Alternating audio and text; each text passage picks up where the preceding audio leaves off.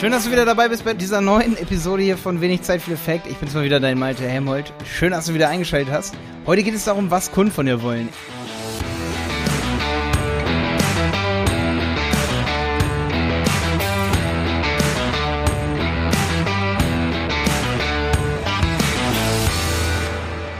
Ich weiß, es ging neulich um Mach dein Angebot sexy, hör dir Folge 108 nochmal an. In Folge 111 ging es um Geschäftsmodelle und heute möchte ich nochmal anknüpfen. Also, ähm, was wollen Kunden von dir? Das ist die zentrale Frage. Heute wird auch eine kürzere Folge, wenig Zeit, viel Effekt. Ich hoffe, ich werde meinem Motto endlich mal gerecht hier an dieser Stelle. Ähm, ja, ich hoffe, es wird niemals ein Running Gag, dass die Leute sagen, das ist doch der Podcast, wo Malte mal um den heißen Brei redet. Ähm, da, wo, wo es in viel Zeit um wenig Effekt geht, hat ja Jenny auch neulich sich so trefflich versprochen in Folge, was war das nochmal? Ich glaube in einer Facebook-Folge, ne? Das war Folge, mm, es muss kurz nach der OMR gewesen sein. Ähm, witzig, sehe die hier gerade gar nicht im Tool. Naja, auf jeden Fall in einer Facebook-Folge, ob Facebook uns alle ausspannt. In der Folge, glaube ich, da verspricht sich Jenny so gut. Auf jeden Fall heute nochmal, was wollen Kunden eigentlich? Und ähm, ja, das war ja letztes Mal die Geschäftsmodellfolge so ein bisschen, da bin ich mal so einige Geschäftsmodelle durchgegangen. Ähm, oder auf jeden Fall in Folge 111. Aber jetzt heute nochmal ganz kurz, hast du dir schon mal wirklich darüber Gedanken gemacht, wie und welche Aufbereitung deines Produktes will dein Kunde von dir haben? Also, dass du wirklich mal eine Befragung machst von 10, 20 Leuten so, wann würdest du einen Kochkurs kaufen? Wann würdest du ein E-Book kaufen zu dem und dem Thema? Oder dass du mal wirklich analysierst, wann möchte derjenige sowas kaufen? Braucht er dann schon Vertrauen zu dir? Braucht er vielleicht gar kein Vertrauen? Braucht er einen ganz kurzfristigen und extrem starken Bedarf? So wie ich zum Beispiel gesagt habe, wenn ich jetzt gerade einen Google Ads Test mache oder einen Test bei IHK oder so oder einen Test für eine Ausbildung, dass ich wirklich kurzfristig in eine Enge getrieben werde und dann wirklich auch Google und sofort zuschlage. Wie kaufen also deine Kunden? Was, was wollen die überhaupt von dir? Würden die überhaupt eine Zehnerkarte kaufen, wenn sie eigentlich erstmal nur eine kostenlose Demo haben wollen? Da ist mir als Beispiel nämlich noch eingefallen, deswegen wollte ich diese Folge hier nochmal machen.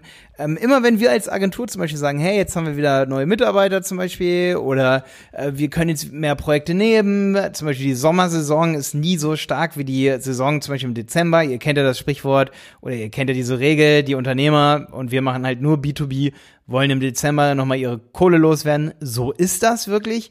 Ähm, aber im Sommer, da sind alle Unternehmen im Urlaub. Wir versuchen im Sommer auch meistens alle Urlaub zu machen. Aber sag ich mal, wenn das sich so um so ein paar Wochen verschiebt, so zwei Wochen nach den Sommerferien oder vor den Sommerferien, da ist meist nicht so viel los. Da kann man auch nochmal den einen oder anderen Kunden annehmen.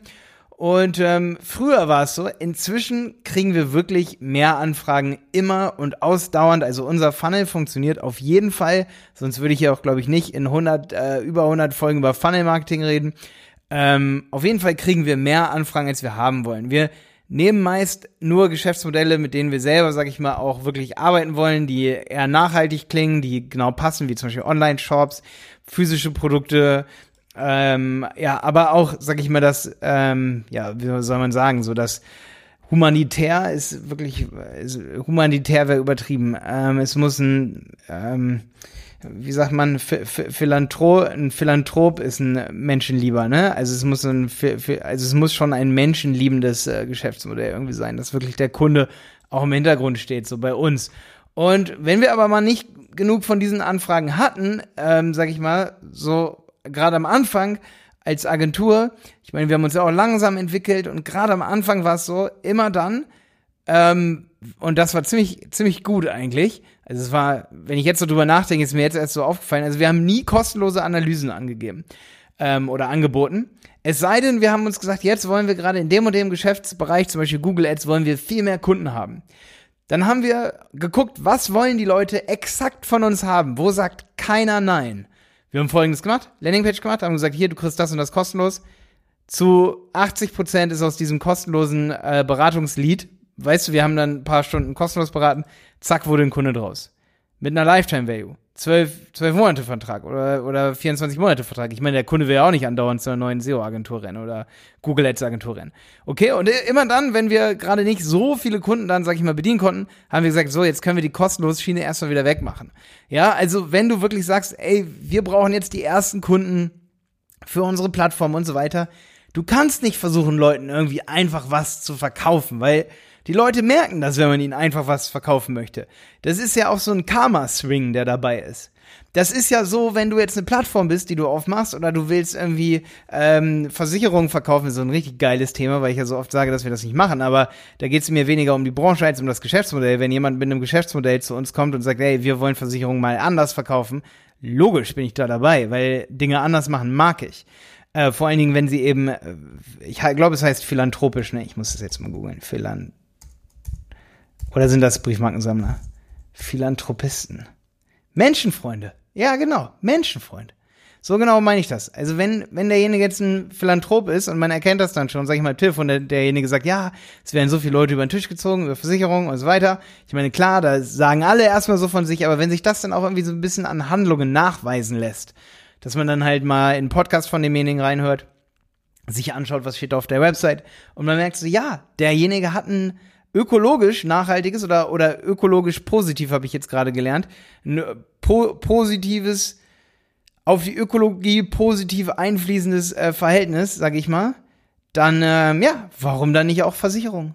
Oder auf die Freude der allgemeinen Menschen, sage ich mal, die Versicherung halt kaufen bei diesem Unternehmen. Wenn die alle sagen, ey, wir sind so happy, das ist mal was Neues, ja, dann können wir durch Kunden von denen verifizieren, dass das mal was anderes ist. Nur weil jetzt der Versicherungsmakler sagt, ich bin anders, oder weil der Banker sagt, ich bin anders, heißt es das ja noch nicht. Wenn aber, sag ich mal, offensichtliche Zeichen da sind, also Taten sind da ein bisschen wichtiger. Zum Beispiel nur weil bei der Triodos Bank, ich denke, die macht das hoffentlich auch so, äh, draufsteht, dass sie nachhaltige Geschäftsmodelle machen, dann heißt das das ja noch nicht. Das sagen die ja nur so über sich. Da muss ich erstmal gucken, was sagen die Kunden, lehnen die wirklich zum Beispiel Unternehmen ab, die nicht so nachhaltig sind und so weiter. Und dann werde ich aber hoffentlich zum Beispiel bei denen, also das war jetzt keine Unterstellung, das ist mir so eingefallen, als Bank kann ich dann sagen, ja, okay, wir machen eigentlich keine Banken, aber hier, Regeln sind da, um gebrochen zu werden, wir machen auch mal eine Ausnahme. Na klar, Regeln sind immer da, um gebrochen zu werden. Ja, also eine Welt voller Regeln, langweilig. Aber ähm, du solltest schauen, um wieder mal zum Thema zurückzukommen, was wollen die Kunden von dir? Und wenn die was Nachhaltiges und in Zukunft kann ich dir wirklich nochmal hier an der Stelle Michael Braungart ähm, bei YouTube, schaut euch das mal an, zum Beispiel Credit to Credit, habe ich ja in vielen Folgen hier schon erwähnt. Ich finde super krass, weil wer jetzt momentan gerade clever ist und nachhaltiges Geschäftsmodell zum Beispiel aufbaut und der Kunde will in Zukunft ein nachhaltiges Geschäftsmodell. Es, man kann in Zukunft nicht immer Handys bauen mit zum Beispiel einem bestimmten Stoff. Ja? Das heißt, das einzige wirklich interessante und nicht nachhaltige, äh, langweilige Geschäftsmodell, so wie bei mir Episode 111 hier im Podcast hieß, das wäre zum Beispiel ein Handy, das mit Stoffen gebaut ist, die man auch in 50 Jahren noch fördern kann. Dann hast du was gemacht, womit du wirklich die Welt verändern kannst, was der Kunde von dir will und was auch wirklich nachhaltig funktioniert. Und das ist eben das Wichtige, dass man schaut, ist das Geschäftsmodell verträglich die nächsten Jahre noch, also wirklich nach hinten raus. Ich meine, es kann ja auch sein, dass es dir wirklich nur um Geld geht, kurzfristig, sag ich mal. Das ist halt bei vielen Leuten so, dass sie so denken. Ähm, geht mir ja manchmal auch so irgendwie, aber ich meine, ja, macht einen das wirklich glücklich, wenn man jetzt kurzfristig viel Geld macht und dann, ich weiß nicht, das muss jeder für sich selber wissen.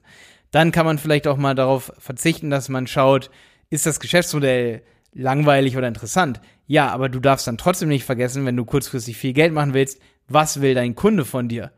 Und du wirst sicherlich schneller Geld machen, wenn du heute 100 Demos für dein Produkt verkaufst und dafür in zwei Wochen 10 Vertragsabschlüsse machst, als wenn du heute keine Demo verkaufst, versuchst auch wieder an diese 100 Leute dein Produkt zu verkaufen und verkaufst es nur dreimal. Wann machst du mehr Geld? Mit deinen zehn Produkten in zwei Wochen, weil du heute die Demo verkaufst.